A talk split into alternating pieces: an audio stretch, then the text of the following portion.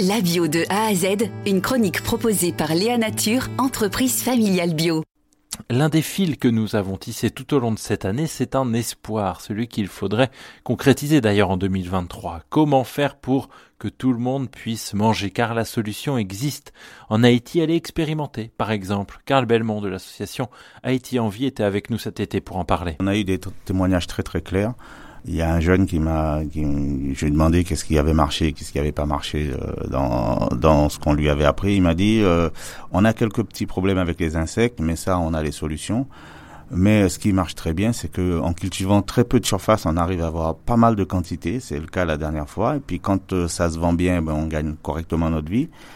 Mais on a des problèmes de stockage, on a des problèmes de transformation, on a des problèmes de commercialisation et les récoltes se perdent. Donc pour nous, c'est une bonne nouvelle. Ça veut dire que la toute première, le tout premier objectif, c'est-à-dire c'est densifier la, la, production, est déjà a, réussi, marche, fonctionne et par ce témoignage.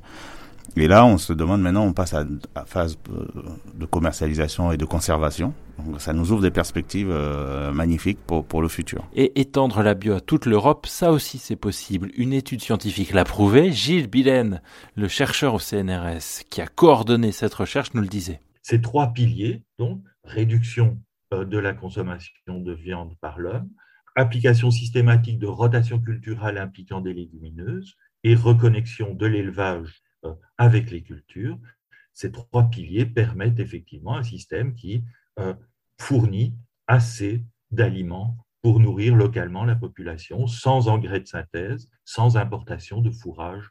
Voilà les conclusions de cet exercice hein, que nous avons réalisé. Pourquoi vous avez cherché à faire cet exercice? Nous, nous, voulions tester si effectivement il était, comme on l'entend beaucoup dire, euh, il était impossible de généraliser l'agriculture biologique en dehors du rôle marginal, mais de moins en moins hein, d'ailleurs, qu'elle occupe actuellement. Et la réponse est effectivement euh, oui, c'est possible, mais ça demande des changements structurels tout à fait considérables. Ça, c'est certain. Il est évident que l'agriculture biologique, c'est une autre façon de conduire l'agriculture sur les parcelles, d'alimenter euh, les gens, de connecter l'élevage et euh, la. L'une des clés, ce sont les céréales et le sorgho bio, bien entendu, qui est bien moins consommateur d'eau que le maïs, par exemple, pourrait être une solution face au changement climatique. Mohamed Zelama y croit dur comme fer. Il a lancé la marque de biscuits au sorgho Ori. Le maïs est gourmand en eau, le maïs est gourmand en pesticides, en intrants chimiques. Notre territoire sud-ouest et en souffre de plus en plus. Euh, on ne peut plus produire du maïs sur notre territoire tellement les récoltes sont mauvaises et tellement que d'insister sur cette récolte n'est pas rentable pour l'agriculteur. Donc le sorgho, il est là pour donner un coup de souffle nouveau à nos agriculteurs et coopératives pour dégager de la marge et pour dégager une valeur ajoutée euh, par rapport à ce qu'ils produisent en, termes de terres agricoles. Donc il y a un enjeu vraiment de souveraineté et de sustainabilité par rapport à notre agriculture.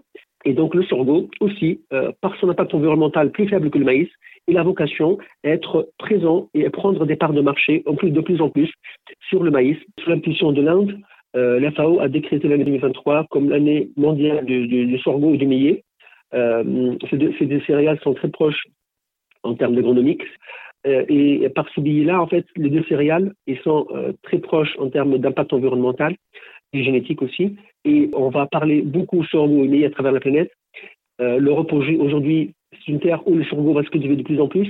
Et, euh, ça, pour l'avantage à la fois des Européens, mais aussi pour les agriculteurs européens, par rapport à cette transition euh, écologique, agroéconomique que tout le monde euh, souhaite euh, pour l'avenir de notre planète et pour l'avenir de notre alimentation. Et il est évident que cet enjeu tant des céréales que de nourrir la planète sera à l'agenda de 2023. Léa Nature, fabricant français de produits bio en alimentation et cosmétiques, bénéfiques pour la santé et respectueux de la planète. Léanature.com